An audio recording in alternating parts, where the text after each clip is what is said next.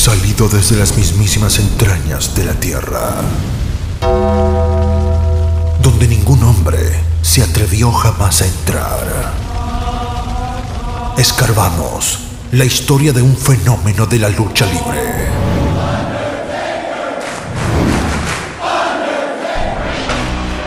El hombre muerto, American Badass, Big Evil, el señor del lado oscuro.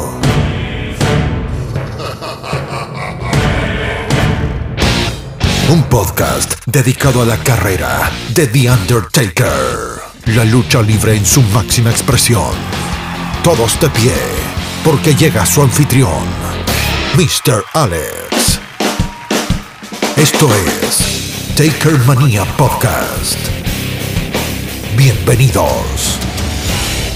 Bienvenidos.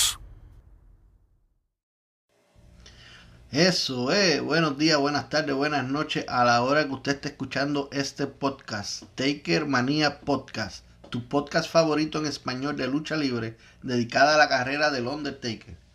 Ya ustedes me conocen y si no, es un placer, mi nombre es Mr. Alex. Puedes conseguirnos en Anchor, Spotify, Apple Podcasts, Pocket Cast o en cualquier otra plataforma de podcast que usted utilice. Danos follow, dale subscribe y únete a esta comunidad. Si nos escuchas en Apple Podcast, no te olvides darnos una reseña de 5 estrellas, ya que eso ayuda a llegar a más gente. Y para no perder la costumbre, y hay que hacerlo en todos los episodios, dale play, Ramiro. El uso legítimo es una doctrina legal que promueve la libertad de expresión al permitir el uso sin licencia de obras protegidas por derechos de autor en determinadas circunstancias. La sección 107 de la Ley de Derechos de Autor de 1976 proporciona el marco legal para determinar si algo es un uso legítimo e identifica ciertos tipos de usos como críticas, comentarios, informes de noticias, enseñanza, becas e investigación, como ejemplos de actividades que pueden calificar como uso justo. Antes de comenzar este episodio, quería compartir con ustedes algo importante. ¿Usted quiere aportar a la producción de este podcast? Les tengo la información necesaria aquí. Abajo, en la descripción de cada episodio, encontrarán un enlace que los llevará al Anchor Listening Support, la forma más fácil de apoyar este podcast desde 99 centavos o 4.99 o 9.99 al mes. Eh, cualquier aportación nos ayuda a seguir produciendo contenido para ustedes. Importante, quiero que sepan que siempre queremos tener una comunicación abierta con ustedes. Eh, ¿Y cómo te puedes comunicar con nosotros? Síguenos en Twitter e Instagram como TakerManiaPod. TakerManiaPod. Y nos pueden escribir a nuestro correo electrónico como takermaniapod.gmail.com takermaniapod at gmail.com Únete a nuestra comunidad de podcast. Tu opinión, consejo o comentario será escuchada y nuevamente no te olvides de las 5 estrellitas y las reseñas en Apple Podcast. Pasamos a cosas serias. Prepárate, acomódate y no permitas que nada te aparte. Porque se viene el blueprint. Viene, viene, vamos arriba, vamos arriba. En la sección de blueprint de este episodio vamos a hablar sobre otro de los programas de televisión de aquella época y donde el Undertaker participó bastantes veces. Aquí les dejo.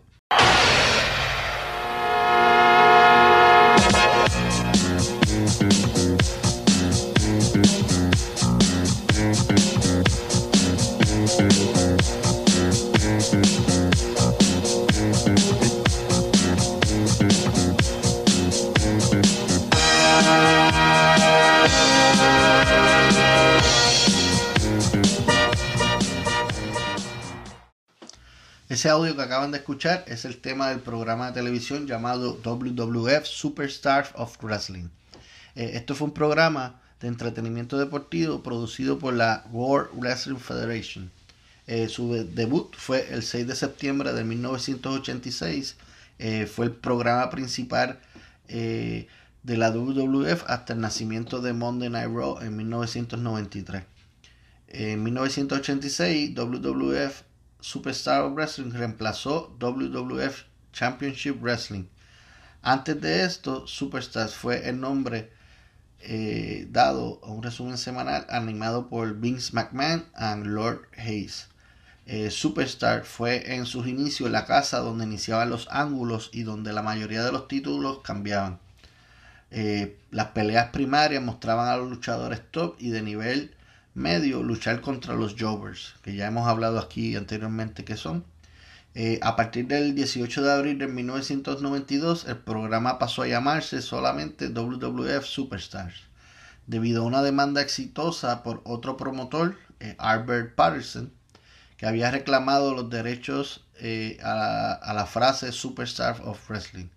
Desde entonces el material de archivo del programa por lo general se muestran con las palabras of Wrestling borrosa y poco visibles. En 1996 Superstar dejó eh, los canales de sindicación y se movió a USA Network en lugar de WWF Action Zone, eh, con el network cancelado. Aunque por, por un breve periodo, el show continuó en su mismo formato. Con el paso del tiempo se realizaban cada vez más resúmenes de otros programas de la WWF. Eh, este programa de Superstar vendría siendo como un relleno. Para 1998, Superstar era exclusivamente un programa resumen y continuó de esta forma su eventual final. Tras el estreno de eh, SmackDown, Superstar sirvió como una presentación de resúmenes de SmackDown exclusivamente. Cuando la WWF se trasladó su contrato de televisión por cable para TNN, que luego pasó a ser Spike y hoy día creo que se llama uh, Paramount uh, Channel, en el 2000, eh, el programa Superstar se trasladó a ese canal con, en conjunto con toda la programación de la WWF. Luego de un tiempo, en el 2001 fue descontinuado.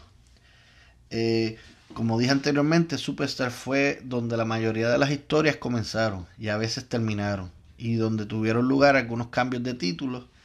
Eh, entre algunas de esas grandes historias o feudos que comenzaron, tenemos por ejemplo eh, cuando el hombre del millón de dólares, Mr. Teddy Biasi, anuncia su intención de comprar el cinturón de, de campeonato mundial peso pesado WWF que lo tendría Hulk Hogan, él intentó comprarlo. Eh, posteriormente Hogan rechaza la oferta diciéndole a DiBiase que tendrá que luchar con él por ello. Eh, mucho después de eso, eh, surge que DiBiase crea su propio campeonato de Million Dollar Championship. Eh, otro de los feudos que comenzó en Superstar fue cuando Papachango lanza, hechizos de médico brujo sobre el último Warrior, lo que provoca graves vómitos y convulsiones en el mismo. Eh, otro de los feudos donde Earthquake dejó ciego e hirió a Hulk Hogan en, en, la sección de The Brother Show, The Brother Love Show. Eh, esto especularon, después de este, de este ángulo, especularon que, Hogan estaba demasiado deprimido y pensaba con retirarse, parte de, de, este storyline. Y eh, otro de los grandes feudos que comenzó en este show fue cuando The Undertaker y Paul Bear encerraron a The Ultimate Warrior en el ataúd. En, el, en la sección de Bear Funeral Parole. Eh, en un futuro vamos a, este evento lo vamos a, discutir aquí con más detalle de, este gran feudo que hubo entre The Undertaker y, y Ultimate Warrior. Eh, Dentro de la WWE Network puedes encontrar parte de la programación, no toda, aunque de vez en cuando sueltan episodios esporádicos. La mayoría de los episodios que vamos a ver en este podcast, de este programa de Superstar, eh, yo los he encontrado la mayoría en YouTube. So, siempre voy a tratar que siempre que se discutan estas luchas, vamos a, a poner el enlace abajo en la descripción del episodio para que cuando usted tenga la oportunidad pueda pueda pasar y, usted mismo ver eh, eh, las luchas que discutimos aquí. No te vayas. Ya viene la mejor parte. Aquí, en Taker Mania Podcast. Con Mr. Alex. Bueno, eh, vamos a seguir eh, la línea del tiempo de la carrera de Undertaker. Eh, en este episodio vamos a, reseñar las próximas tres luchas. quiero recordarle que estas luchas fueron con, con peleadores Jover, lo que significa que los movimientos pueden que sean repetitivos y las luchas van a ser muy cortas. Pero la primera lucha eh, tuvo lugar en el show WWF Superstar of Wrestling, el número 222. Fue grabado el 11 de diciembre de 1990 y transmitido por televisión el 29 de diciembre del mismo año. Su contrincante lo fue Terry Davis. Eh, vemos en el video a Undertaker caminando hacia el ring, seguido de su manager Brother Love. Eh, como les dije antes, abajo en la descripción les voy a dejar el link del enlace del video para que lo puedan ver. Cuando lo vean, quiero que se fijen en, la cara de miedo que pone eh, el, muchacho. se ve graciosa, para mí graciosa, no quiero sonar bully, pero eh, se, nota que la presencia de, de Undertaker creaba ese tipo de reacción de, terror. Eh, ya eh, la lucha comienza con Taker patada al estómago, golpe a la, espalda, a la espalda, lo tira contra el esquinero del ring, múltiples patadas al estómago y lo termina con un cabezazo. al mismo tiempo, insertan un video de promoción de Brother Love y Undertaker hablando de, de que el Undertaker va a ganar el Royal Rumble. Mientras continuando en la lucha vemos a Brother Love eh, fuera de ring gritándole órdenes al Undertaker y cito, Undertaker haz lo que te digo, entiérralo. Eso era lo, que repetió varias veces Brother Love. Mientras que Taker le aplicaba un suplex a, Davis. Luego busca impulso en las cuerdas, le aplica un elbow drop Taker le aplica un tipo de choke slam contra la lona y lo estrangula hasta que el árbitro comienza a, hacer la cuenta. Eh, el hombre muerto tira a su oponente contra las cuerdas nuevamente y lo recibe con un drop kick o patada voladora. Eh, nuevamente lo lanza, hacia las, lo lanza hacia las cuerdas y esta vez le aplica un lazo vaquero. Eh, Taker lo lleva contra el esquinero y luego realiza su movida de Oscu que es eh, lo agarra de la muñeca, torciéndole el brazo, haciéndole una llave inglesa y caminando sobre las cuerdas, haciendo, golpeándole en la nuca a Davis con golpe. Ahí al instante se oye a Brother Love gritando Tombstone, dándole la orden a Undertaker que, que, tiene que aplicarle eso. Y es cuando Undertaker le aplica la tumba a rompecuellos para luego cubrir a su oponente y ganar por cuenta de tres. Y como sus otras luchas, eh, ya es una rutina, al final de Taker va, arranca la rosa del traje de Brother Love y se lo tira al perdedor mientras que este sigue la lona. La duración de esta lucha fue de 2 minutos 28 segundos. Eh, en la segunda lucha, para seguir de corridito, eh, que vamos a, reseñar en este episodio, la segunda lucha tuvo lugar en el otro show, en WWF Wrestling Challenge, este fue el número 227 que fue grabado desde West Palm Beach, Florida, el 12 de diciembre de 1990 y transmitido por televisión el 6 de enero de 1991. So, mientras mucha gente en América Latina estábamos recibiendo los regalitos de los Reyes Magos, eh, el Undertaker se enfrentaba a Randy Hunter, era el, su oponente en, ese, en ese show. Eh, la lucha comienza con Taker patada al estómago, golpea la espalda, como dije anteriormente, muchos movimientos son repetitivos. Lo lanza contra las cuerdas y este lo recibe con un chokeslam contra la lona. Lo estrangula hasta que el árbitro comienza a hacer la cuenta. Este lo suelta y vuelve y lo estrangula. Ya en este caso el árbitro lo amenaza con descalificar la lucha, a lo que Taker de mala manera suelta a su oponente. Lo levanta y le aplica un back suplex técnica en donde el luchador mete la cabeza bajo el brazo de su oponente de espaldas a él.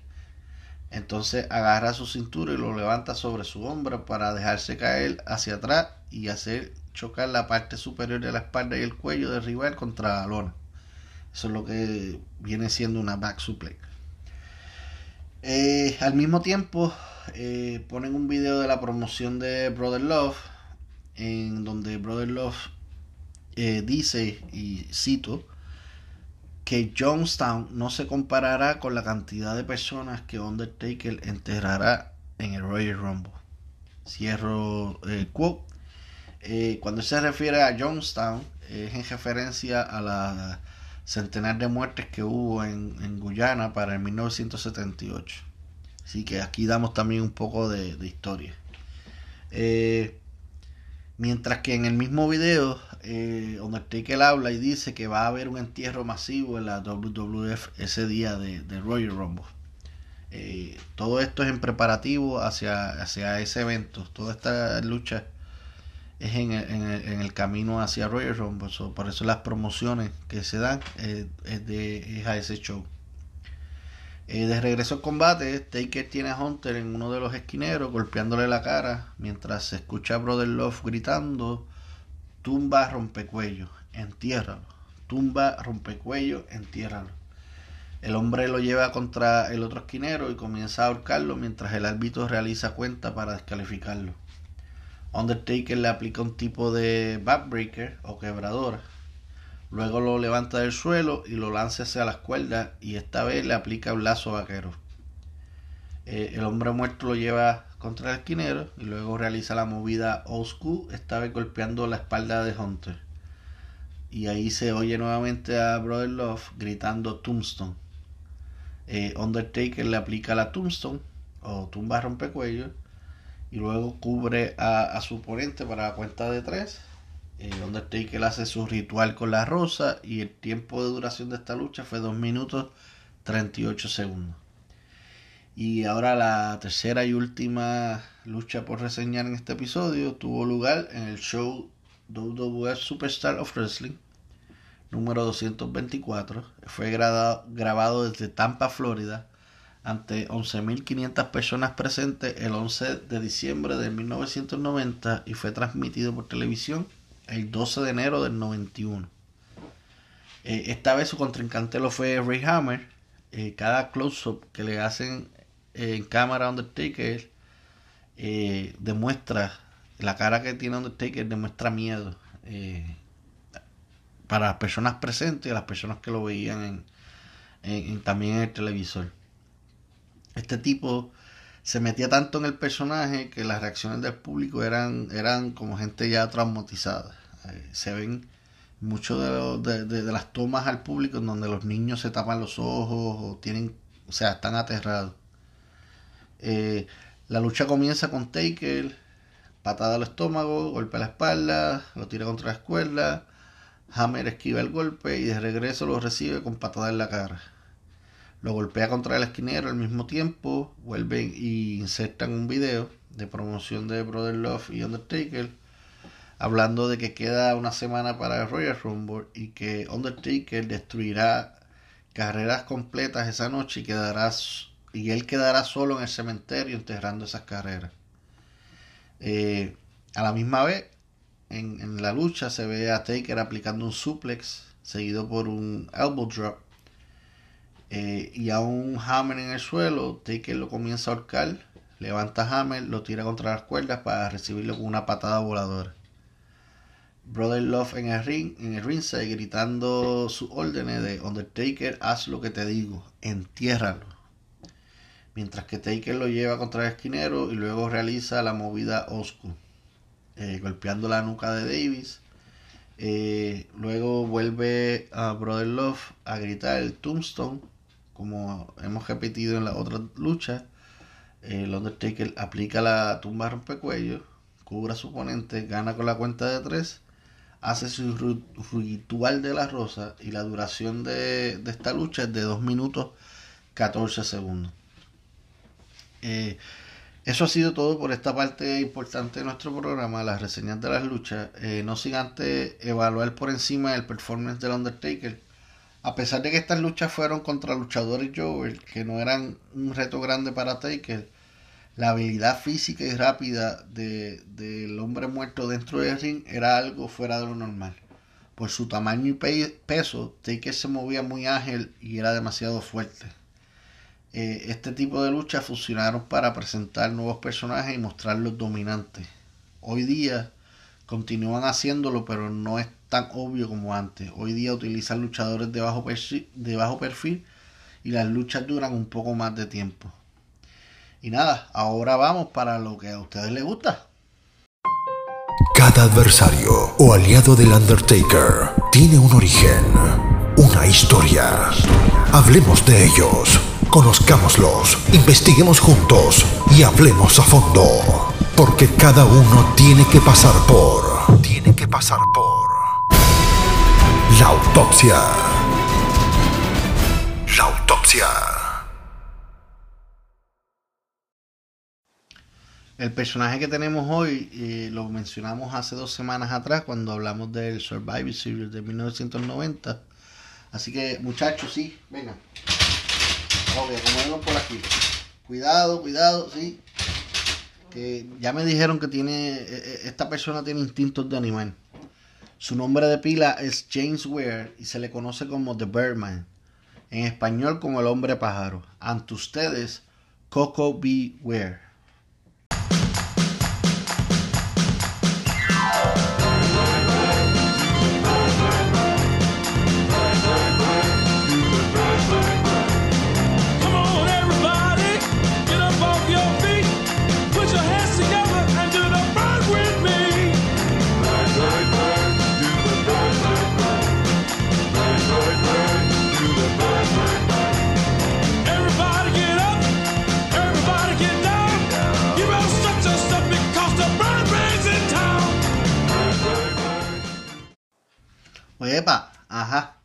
Yeah.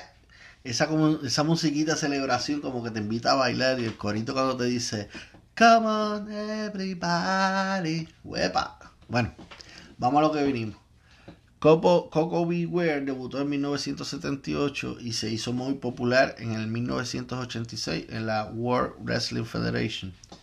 The Birdman hacía sus entradas a ring bailando al ritmo de la melodía agitando los brazos y cargando a su bacamayo mascota Frankie, se sentaba en una percha junto al ring mientras Coco luchaba. Eh, sus atuendos brillantes, gafas de sol coloridas, una sonrisa constante y su voz de vibrato eran las características instantáneas hicieron que Coco un gran éxito, especialmente ante la multitud más joven a la que WWF atendía principalmente durante la década de 1980. Su número total de luchas en su carrera fueron 1635, de las cuales 847 fueron victorias. Las derrotas acumuladas llegaron a ser un total de 725 y los empates o no contes llegaron a 63 luchas. Su movida final era llamada Ghostbuster. Eh, usó una amplia gama de movimientos característicos, incluido el Missile Dropkick, Bulldog Dropkick, Headbutt y Monkey Flip. Tuvo alrededor de 10 diferentes títulos, tanto en pareja como en solitario, en toda su carrera, en diferentes compañías de lucha libre, pero ninguna en WWF o WWE. Participó en tres diferentes Royal Rumbles, 1989, 1990 y 1993. Participó en tres diferentes WrestleMania, WrestleMania 3, WrestleMania 4 y WrestleMania 6 Participó en tres diferentes SummerSlam, 1988, 1989 y 1991. Sus luchas fueron Dark Match, no televisadas en estas últimas dos. Y aparentemente, o sea, el número favorito de él era el 3, o era de coincidencia, porque, again, participó en tres diferentes Survivor Series, 1980, 1990 y 1992. En el 1979 fue galardonado como el Rookie of the Year por la Pro Wrestling Illustrated, revista estadounidense de lucha libre profesional que pone a Coco Beware en el top 500 entre 1991 al 1996, siendo la edición del 93 en la cual Coco aparece en el ranking más alto de su carrera, en la posición número 117 pero su mayor logro llegó en el 2009 cuando fue inducido al Salón de la Fama de la WWE por su amigo Honky Talkman. Eh, continuando hablando de él, el primer eh, gran espectáculo en donde Coco sobresale en la WWF fue en, la edición del 29 de noviembre de 1986 de Saturday Night Main Event, otro programa de la WWF que en el futuro discutiremos aquí en el podcast en donde derrotó a Nikolai Volkov. Eh, Coco, sin embargo, a menudo estaba en el lado perdedor cuando se enfrentaba a otras estrellas establecidas. Eh, de 1987 a 1993, Coco apareció en varios pay-per-view en WWF y en los eventos principales de Saturday Night Main Event y se lo utilizó principalmente para hacer que las estrellas establecidas o en ascenso se vieran bien. Como hablamos hace dos episodios en el Survivor Series de 1990, Coco se convirtió en el primer luchador en ser víctima de la Tombstone Fire Drive o la tumba rompecuello de Undertaker en el combate de debut de, del hombre muerto. Ya para el 1992, Coco se asoció con Owen Hart para formar el, el equipo, el tag team conocido como High Energy. Se especializaban en la lucha aérea, bien conocido en los circuitos de lucha libre por sus gigantescos pantalones holgados de colores brillantes y tirantes de cuadro. High Energy se enfrentó y generalmente perdía con The Nasty Boys, The Headstrinkers y Money Incorporated. El equipo solo hizo una aparición en un pay-per-view como equipo, eh, una DJ ante los Headstrinkers en el Survivor Series de 1992. El equipo terminó en el 93 después de que Owen Hart se lesionara la rodilla. Eh, después de que High Energy terminó, Coco se eh, utilizó principalmente como un talento de mejora hasta que dejó la WWF en el 1994. Eh, después, Coco siguió luchando en otras empresas independientes o de territorio. En otras participaba solo haciendo apariciones especiales. actualmente se encuentra retirado desde, desde el 2009. Vive en su estado natal de Tennessee y en varias ocasiones, cuando es necesario, se vuelve a poner las botas y entrar en el cuadrilátero. Eh, con esto concluimos esta autopsia y puedo decir que después de esta autopsia hemos aprendido que no siempre tienes que ganar o ser el main event, solo perder y ser parte del crecimiento de otros para poder llegar a obtener el máximo galardón de este deporte. Porque a pesar de que la mayoría de su carrera fue un Jover, y nunca ganó un título con la empresa número uno de este deporte, es miembro del Salón de la Fama. Y mucho antes que otros que sí han sido estrellas y galardonados con muchos títulos, son cosas que pasan y nosotros no buscamos eso. So, a pesar de todo, él logró estar en el Salón de la Fama sin haber ganado un título y siendo simplemente un Jover.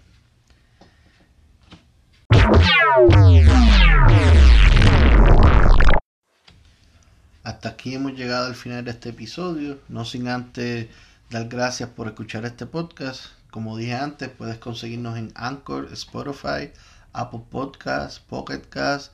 Recientemente recibí un email que estamos en Pandora. La gente que, que utiliza Pandora nos puede buscar también en la aplicación de Pandora o en cualquier otra plataforma de podcast que usted utilice. Denos follow, suscríbete y únete a esta comunidad.